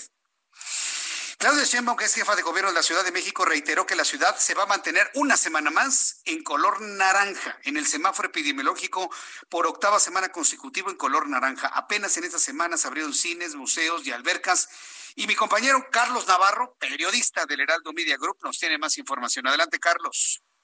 Buenas tardes, Jesús Martín. Te saludo con gusto a ti, el auditorio. Bien, como lo comentabas, la Ciudad de México se mantiene por octava semana consecutiva en el naranja el semáforo epidemiológico y con ello los hospitales generales de Balbuena y Joco, que coordina la Secretaría de Salud Local, que ya no van a atender a pacientes con COVID-19 en la Ciudad de México, con una tendencia a la baja en la hospitalización que ronda el 41%. La jefa de gobierno, Claudia Sheinbaum, mencionó el ajuste para darle prioridad a otro tipo de pacientes en estos nosocomios. Escuchemos. Si va bajando el número de hospitalizaciones, en la ciudad, pues los hospitales comienzan a recuperar parte de lo que habían pospuesto, tanto los hospitales de salud federal como el propio Instituto Mexicano del Seguro Social, como los hospitales de la Ciudad de México. Hay hospitales como Joco Valbuena, por ejemplo, en la ciudad, que ya no están recibiendo pacientes COVID en este momento, aunque están preparados por si hubiera algún brote para volver a recibir. Pero evidentemente, pues tienen que recuperar eh, algunas de las cirugías y otros temas que habían pospuesto por el incremento de pacientes de COVID.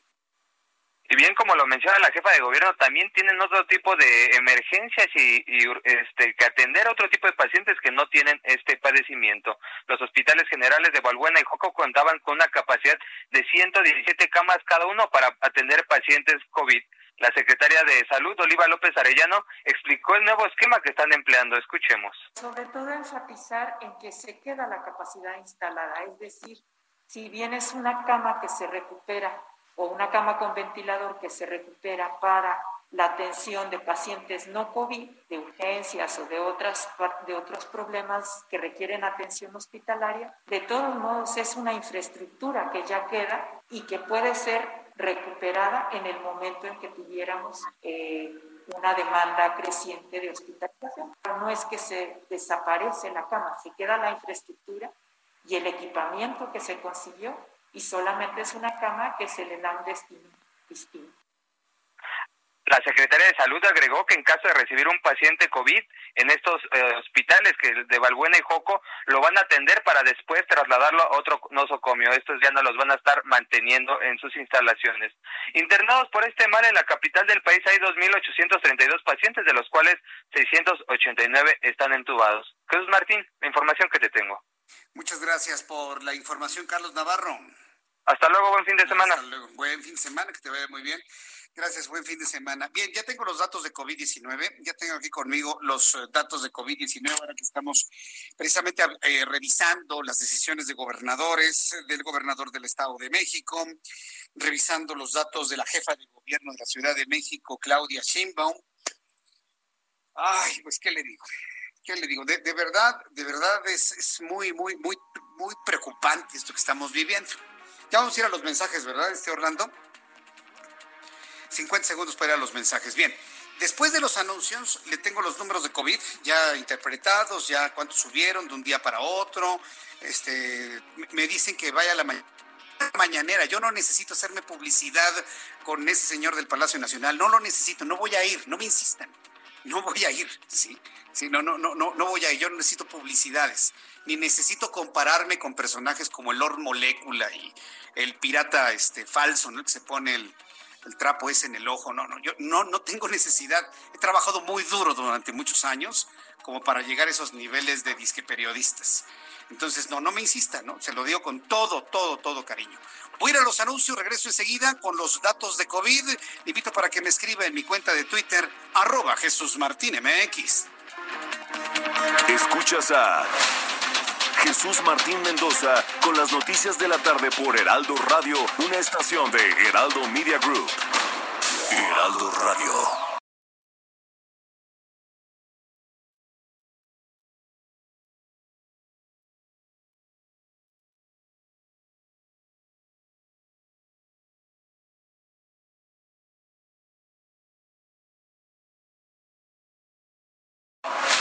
Escucha las noticias de la tarde con Jesús Martín Mendoza. Regresamos.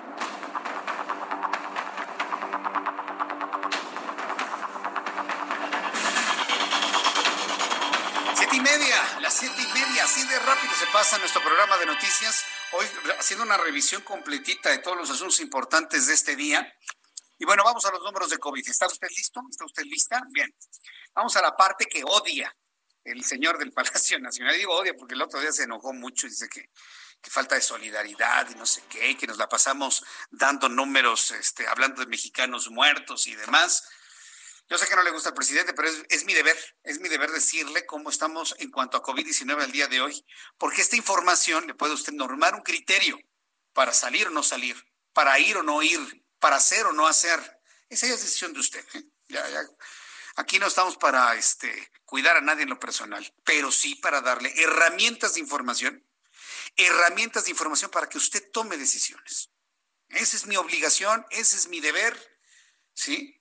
Si en ese deber está el poderle recomendar no salga, pues lo voy a hacer, porque pues yo quiero que al final de toda esta historia, todos los que estamos aquí reunidos a través del Heraldo Radio en toda la República Mexicana y los que estamos reunidos en YouTube, en Twitter y demás, estemos todos juntos al finalizar esta historia, o bueno, cuando descienda la historia, porque ya nos dijeron en la Organización Mundial de la Salud que vamos a vivir con el COVID durante generaciones. Usted y yo vamos a ser una generación que va a terminar sus días y el COVID va a prevalecer. Y esto es importante aceptarlo. ¿sí? Inclusive es un asunto hasta tanatológico, ¿no? El poder aceptar la pérdida, la pérdida del confort, la pérdida de la seguridad, la pérdida de la garantía de la salud. Y es un proceso que toda la humanidad, toda la humanidad tenemos que transitar tarde o temprano. En México, ¿cómo estamos? Pues muy cerca de lo que dijo Hugo López Gatel hace unos meses, ¿no? Estamos ya muy cerca del escenario muy trágico de 60 mil muertos. Él lo dijo, ¿eh? López Gatel no se lo inventó nadie. Él lo dijo. Ah, bueno, pues estamos a un pasito de llegar a ese escenario muy trágico. Según los datos que da a conocer la Secretaría de Salud, súbale el volumen a su radio y avalados por la Universidad Job Hopkins, al 14 de agosto, hoy viernes, el número de personas transmitidas con el SARS-CoV-2, que promueve la enfermedad COVID-19, suman en México 511.369 personas. Le repito el número para quienes llevan su anotación. 511.369 mexicanos con COVID-19 al día de hoy. De ayer jueves a hoy viernes se sumaron a la lista 5.618 personas más. Recuerde lo que se ha dicho, lo que ha explicado la Secretaría de Salud. No es que este número sea las personas que se han sumado en contagiados o en muertos. Es el dato que ha fluido al día de hoy. Es decir, este puede ser mucho más alto. Y recuerde que los fines de semana, entre el viernes, sábado y el domingo, los datos que fluyen son menores porque pues muchas instituciones no trabajan. Bien, entonces, una vez aclarado esto, 5.618 personas se han contagiado de COVID-19 de ayer jueves para hoy viernes, sumando 511.369. Mexicanos fallecidos suman al día de hoy 55.908. Mexicanos muertos en bolsas. Los están incinerando en estos momentos, algunos los han enterrado para que usted lo imagine, que son 5.908 personas, para que no se quede nada más en el número. Con esta cantidad de mexicanos fallecidos, llenaría usted casi seis veces, 5.5 veces, el Auditorio Nacional. ¿Alguna vez ha ido usted a un concierto del Auditorio Nacional?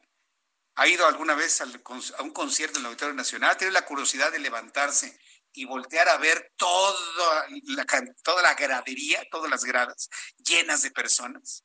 Ah, bueno, imagíneselas muertas. Ahora imagíneselas 5.5 veces.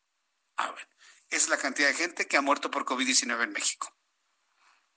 No estoy diciendo algo distinto, estoy haciendo elementos de comparación para que usted, por favor, dijera la magnitud de lo que estamos informando. La magnitud cuando uno lo plantea así, dice, ah, uno, ¿en serio? Pues sí, ¿en serio? Pues ¿cuántos caben en el auditorio? ¿10 mil personas? Y van 55 mil 908 fallecidos. Papás, mamás, hermanos, tíos, tías, jóvenes, algunos niños. Dejando familias en el inmenso dolor de perder a un familiar. Aquí en México, en cualquier parte del mundo. ¿Cuántos se sumaron de ayer al día de hoy? 615.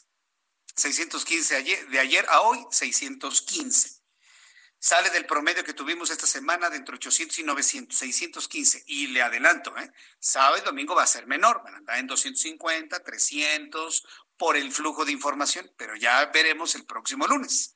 Ya veremos eh, finalmente el próximo lunes. Índice de letalidad se repitió exactamente matemáticamente igual que ayer. 10.93% índice de letalidad en el, país completo a nivel global con los datos que ha dado a conocer la Secretaría de Salud. Bien, ya sabe usted cómo están los datos. Nos queda claro que el flujo de información fue menor hoy que ayer. Eso es real. Pero eso significa que está bajando la curva. No, señor, porque se siguen sumando contagiados y muertos. ¿Qué sería aplanar la curva? Que ya está bajando, que hoy no se reportaron contagiados Hoy ya no se reportan contagios. Muertos, hoy ya no. Llevamos tres días sin muertos de COVID-19. Ah, ahí es donde entonces uno se da cuenta de que entonces la pandemia empieza a ceder. Pero no cuando todos los días se suman en contagios y en muertos. Que no le engañen, por favor, que no le engañen. Qué bueno que sean menos y ojalá y sean verdaderamente menos. ¿eh? Ojalá. Y acuérdense que yo nada más le estoy manejando los números de la Secretaría de Salud y no le manejo ningún otro para evitar la especulación. Hoy más que nunca debemos ser muy precisos en los datos y no estar especulando de que hay 55 mil muertos, pero pueden ser 150 mil. Los que saben dicen eso pero pues no hay un elemento como para poderlo confirmar de esa manera. Yo le invito para que me dé sus comentarios a través de nuestra cuenta de YouTube, Jesús Martín MX. Me han estado em, preguntando muchas cosas. Me dice López, dice que los rebrotes, bueno, pues ojalá no venga un rebrote tan fuerte como en España para las personas que me están escribiendo sobre el asunto del rebrote. Ojalá y no se nos venga un rebrote como en España. En España están otra vez ya resguardándose, ¿eh? porque rebrotó la, la, pandemia ahora que abrieron los parques, que abrieron los museos, que la gente camina y circula de manera normal. Pues esperamos que salgamos de esta todos pronto. Ese es el deseo que yo quiero transmitirle. Por ejemplo, el Instituto Mexicano del Seguro Social atiende a 1.520 pacientes de COVID-19 en el Autódromo Hermano Rodríguez. Alguien me preguntaba qué había pasado finalmente con esos hospitales. ¿Qué pasó con el Autódromo Hermano Rodríguez, por ejemplo? ¿O qué pasó con el Hipódromo de las Américas? Pues entiendo que siguen atendiendo a personas por COVID. Hoy el Instituto Mexicano del Seguro Social dio a conocer que desde la apertura de la unidad de expansión Autódromo Hermano Rodríguez para tratamiento de COVID-19 han ingresado 1.520 pacientes, de los cuales han egresado 900 y al menos ocho personas han sido extubadas, no intubadas, extubadas, es decir, han salido adelante de la enfermedad.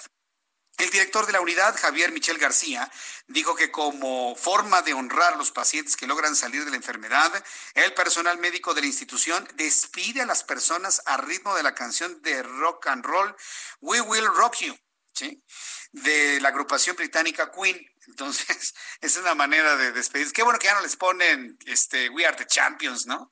Si esa ya, ya como que ya la, ya la chotearon mucho. Bueno, ahora les ponen We Will Rock You, si se acuerdan, ¿no? ¿Cómo va? Bueno, pues este es el tema musical que le ponen aquí en el, en el, ah, en el hospital, bueno, en este hospital de extensión, en el Autódromo Hermanos Rodríguez. Bien, cuando son las 7.38, las 7.38, hora del centro de la República Mexicana, tenemos en línea a Adriana Fernández.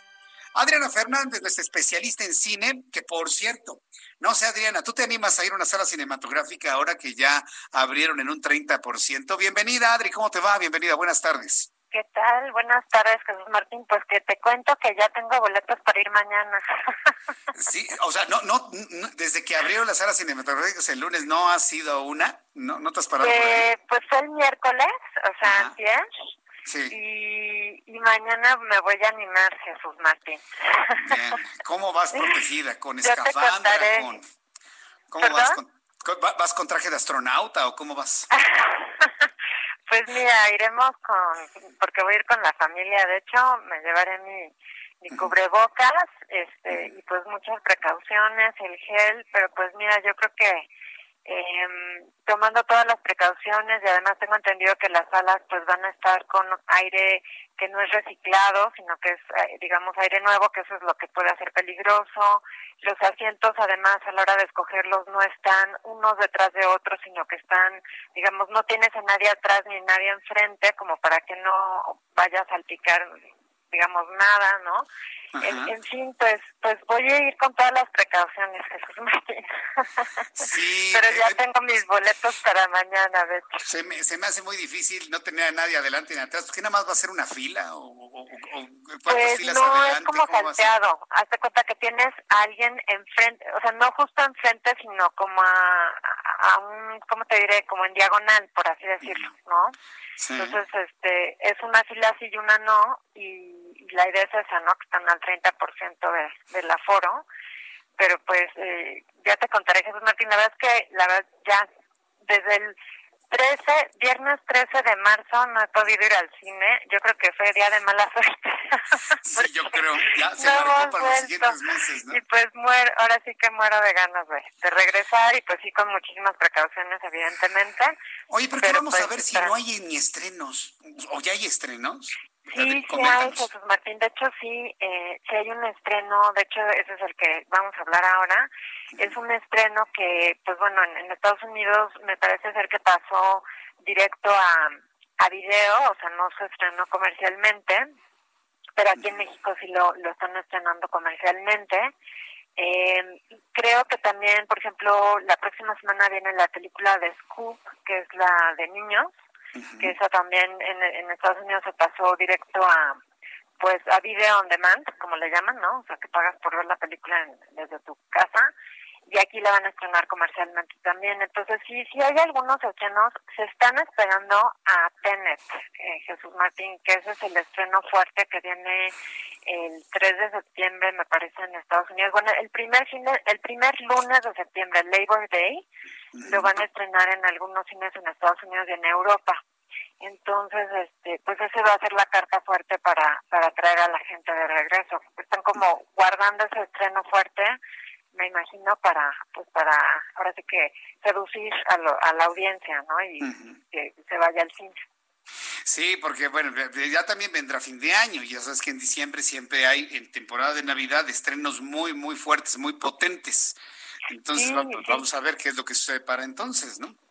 Pues sí, y sabes que bueno, es que la verdad es que ha sido terrible para la industria, Jesús Martín, porque justo el verano es cuando se recauda muchísimo dinero, ¿no? Porque es cuando la gente pues tiene tiempo, los, los niños están de vacaciones, ¿no? O sea, el verano cinematográfico realmente es cuando pues vienen todas estas películas eh, de superhéroes, por ejemplo, en este caso, bueno, Tenet, que ya no se vio, Mulan, que, que, que también ya la mandaron a directo a, a, Disney Plus, ¿no? Entonces, este, pues sí está complicada la recuperación, pero pues Christopher Nolan, que es el director de Tenet, que es el mismo de Interstellar, el mismo de Memento, es este, para mi gusto es un gran, gran director de cine, pero él sí aboga 100% porque la gente lo vea en el cine. O sea, él dice, mi, mi película está hecha para que se vea en una sala, para que tengas el sonido, para que tengas esa concentración en la pantalla, o sea, no, no está hecha como para que la veas en un celular, ¿no?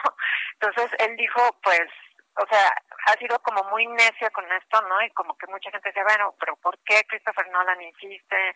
Pues es un poco la manera de, de hacer que resucite esto, ¿no? Que, que, vaya avanzando poco a poco. Entonces, este, pues sí, digo, yo yo respeto al 100, ¿no? Quien dice, híjole, no, es verdad, no me, no me animo, pero yo creo que, pues como decían, fíjate que en el cine la gente no habla, ¿no? Bueno, y ahorita menos entonces, en ese sentido, pues no no hay estas gotitas de saliva, ¿no? Que podrían este pues hacer que, que, corrieran los contagios como en un restaurante, por ejemplo. Sí, ¿no? pues sí, pero, pero todo el mundo está calladito viendo el cine y de repente uno, ¡ah! No puede llegar 20, puede llegar a 20, 20 filas adelante el, escupitajo. No, no, no, no, no, no, que se ponga su, su, cubrebocas, por favor. Ah, bueno, menos mal. Oye, bueno, pues me quise detener contigo precisamente para que tú como especialista en cine, que, que, que conoces lo, lo, lo, importante que es pues sí, la industria cinematográfica como, tal, pero el efecto que tiene en las sociedades del mundo, pues esta reapertura pues es verdaderamente noticia, ¿no? Es histórica y no dejes de contarnos tu experiencia para la próxima semana de cómo te fue en esa ida al cine y en otras más. Por lo pronto, danos tus dos recomendaciones, ¿no? De cine para este fin de semana, mi querida Adriana. Sí, Martín, cómo no. Pues mira, justamente la que estrena este fin de semana ya en el cine se llama Música, Glamour y Fama. Es una cinta eh, palomera, realmente nos cuenta la historia de Margaret, que es una asistente de una diva musical llamada Grace Davis, que es interpretada por Tracy Ellis Ross. Eh, es, digamos, una especie de Donna Summer, ¿no? Eh, es una cantante afroamericana muy exitosa y pues esta niña que es interpretada por Dakota Johnson eh, que es por cierto la hija de Don Johnson y Melanie Griffith, pues es básicamente le hace todo, ¿no? O sea, va a la tintorería, le compra cosas en el súper, este, la ayuda en general, ¿no? Es como su asistente personal.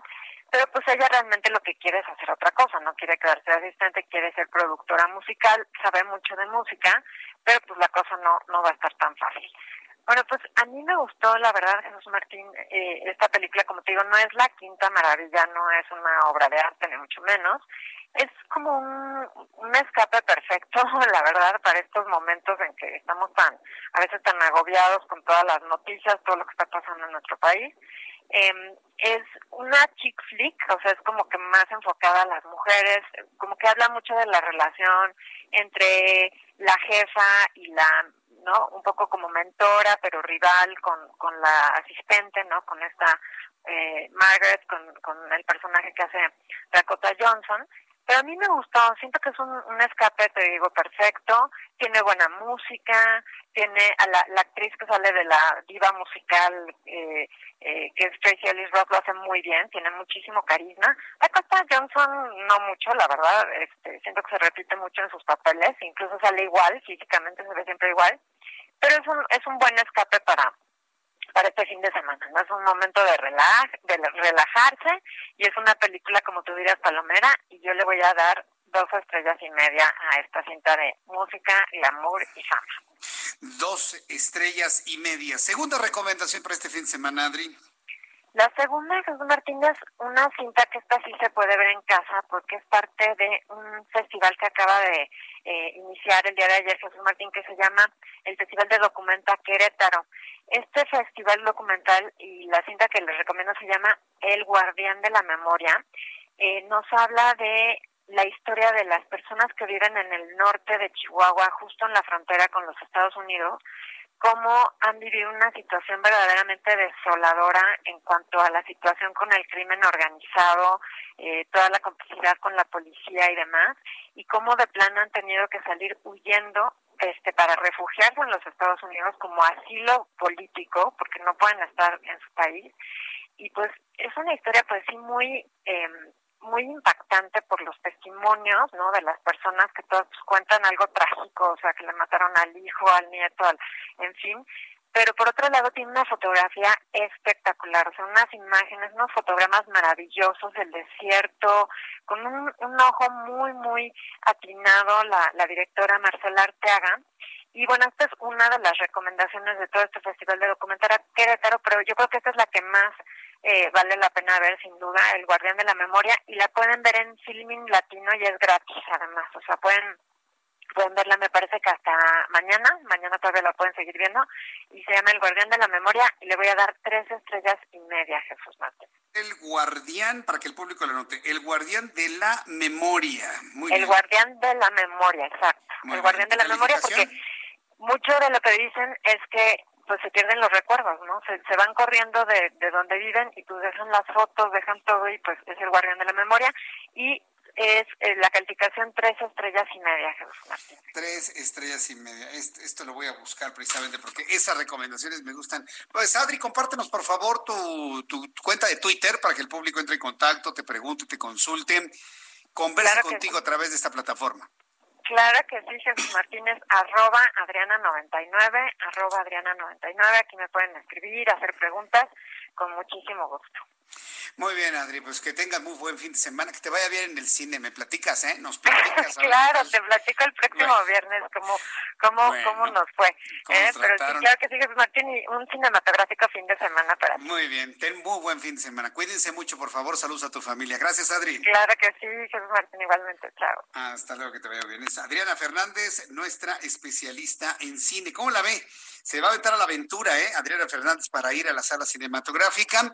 Adriana Fernández, como usted la conoce, además de ser nuestra especialista en cine, ella es coordinadora de la Maestría en Desarrollo y Gestión de la Industria del Entretenimiento en la Universidad Anáhuac. Son las 7 con 49. 11 minutos y serán las 8. Vamos con Roberto San Germán, toda la información deportiva. Él está fascinado con la Champions, ¿no, Roberto? ¿Qué? Ya imagino que debe estar llevando el seguimiento, ¿no? A la Champions. Claro que sí, querido Jesús Martín y gente que nos sintoniza, sí, estamos contentos con esta burbuja que está haciendo la Champions en Lisboa, pero los que no están nada contentos son los seguidores del Barcelona porque hoy los arandearon, como se dice vulgarmente, 8 a 2 perdieron contra el Bayern Múnich, que de los 10 goles, de los 10 goles, sí, así como lo escuchas, es un partido nada más se juega a uno, no hay ida y vuelta en esta Champions por la situación del COVID-19. Y de los 10 goles, no los metió el Bayern Múnich, nada más metió uno, solo el Barcelona. Todo el mundo le echa la culpa a Lionel Messi de que pecho frío, de que no jugó. perdón, señores, ¿qué partido vieron? El Bayern Múnich no dejó jugar al Barcelona. Le coptó todas las oportunidades, copó todos, eh, ahora sí, los espacios. No podía hacer nada el Barcelona fue, la verdad, una cátedra de fútbol la que dio hoy el Bayern Múnich, que ya le deben dar la copa, ¿eh? Muy difícilmente alguien se lo va a quitar, bien por el Bayern, y es una lástima porque termina un legado del Barcelona de qué fea manera, porque todos estamos acostumbrados a Lionel Messi, una muy buena generación, no hay nada que reprocharle a ese Barcelona que ganó todo en la época de Pep Guardiola, que nos hizo vibrar a todos los que nos gusta el fútbol, sin ir al Barcelona. Y la verdad es que hoy, hoy creo que fue el último partido de ese Barcelona que a todos nos apantalló en algún momento. Viene el tiempo del cambio y los tiempos así son. No perdona el tiempo, mi querido Jesús Martín. No, no, no, Dios perdona, pero el tiempo no, definitivamente. ¿eh? Y esta es una, una muestra de ello, ¿eh? Exactamente, y ahí nada más para terminar rápido lo que está pasando con Checo Pérez, con este mexicano, que hay que recordar que tuvo COVID-19, no pudo participar en los dos grandes premios allá en la Gran Bretaña, en el circuito de Silverstone, pero va a alargar este fin de semana, ya no tiene COVID-19 en las primeras eh, clasificaciones que se dieron, más bien las primeras prácticas de este día, él en la primera terminó en tercer lugar, allá en Don Menor, donde va a ser el Gran Premio de España. En la segunda práctica quedó en octavo lugar. Así que ya la gente la estaba extrañando muchísimo de Racing Point. Ha hecho bien las cosas Checo, esperar el domingo la carrera ahí en el Gran Premio de España. Ojalá suba al podio, ojalá ya tenga esa oportunidad, porque habíamos platicado en semanas anteriores contigo de que este hombre estaba muy presionado por la cuestión de que se hablaba que Sebastián Vettel podría llegar a la escudería, que los fue a ver a la familia Stroll, que son los dueños de Racing Point, que estuvieron platicando. Pero bueno, por lo menos ya tenemos a Checo Pérez para este fin de semana. Muy bien, bueno, pues yo te agradezco toda la información deportiva, mi querido Roberto San Germain. Que tengas buen fin de semana, aunque sé que vas a estar trabajando durísimo. Y nos escuchamos el próximo lunes, Roberto. Claro que sí, mi querido Jesús Martín. Igualmente, que la pases muy bien. Que se cuiden todos y abrazos. Abrazos, que te vea muy bien. Qué gusto tenerte aquí en nuestro programa. Gracias. Hasta la próxima. Es Roberto San Germán con toda la información deportiva aquí en el Heraldo Radio. Ya casi, ya casi nos despedimos, ya casi nos vamos. Gracias por estar con nosotros. Hoy quiero despedirme informándole lo siguiente. Si hay muchas cosas en política que nos pueden verdaderamente enojar. Lo que más enoja de la política mexicana en este tiempo es la irresponsabilidad y la soberbia. La irresponsabilidad y la soberbia de no reconocer cuando se equivocan la soberbia del presidente de no reconocer que está actuando mal y está actuando de manera equivocada. Eso es lo que nos puede enojar mucho. Pero quiero dejarle con las imágenes a través de YouTube de el niño Dylan, cómo le besa a su mamá una vez que la volvió a encontrar. Luego de todo lo horrible que ha sucedido en este año 2020, esta imagen se queda para el recuerdo. Esta es la, la, imagen y la noticia más importante, sin duda alguna, la del niño Dylan en Chiapas besando a su mamá. A nombre de este gran equipo de profesionales de la información, le agradezco mucho su atención. Le invito para que el próximo lunes a las 2 de la tarde por el canal 10, 2 por el 10, y a través de Radio 98.5 y a toda la República Mexicana por su atención. Gracias. Buen fin de semana. Esto fue Las Noticias de la Tarde con Jesús Martín Mendoza. Heraldo Radio, la H que sí suena y ahora también se escucha. Ever catch yourself eating the same flavorless dinner three days in a row? Dreaming of something better? Well, HelloFresh is your guilt-free dream come true, baby. It's me, Kiki Palmer. Let's wake up those taste buds with hot, juicy pecan-crusted chicken or garlic butter shrimp scampi. Mm. Hello Fresh. Stop dreaming of all the delicious possibilities and dig in at HelloFresh.com. Let's get this dinner party started.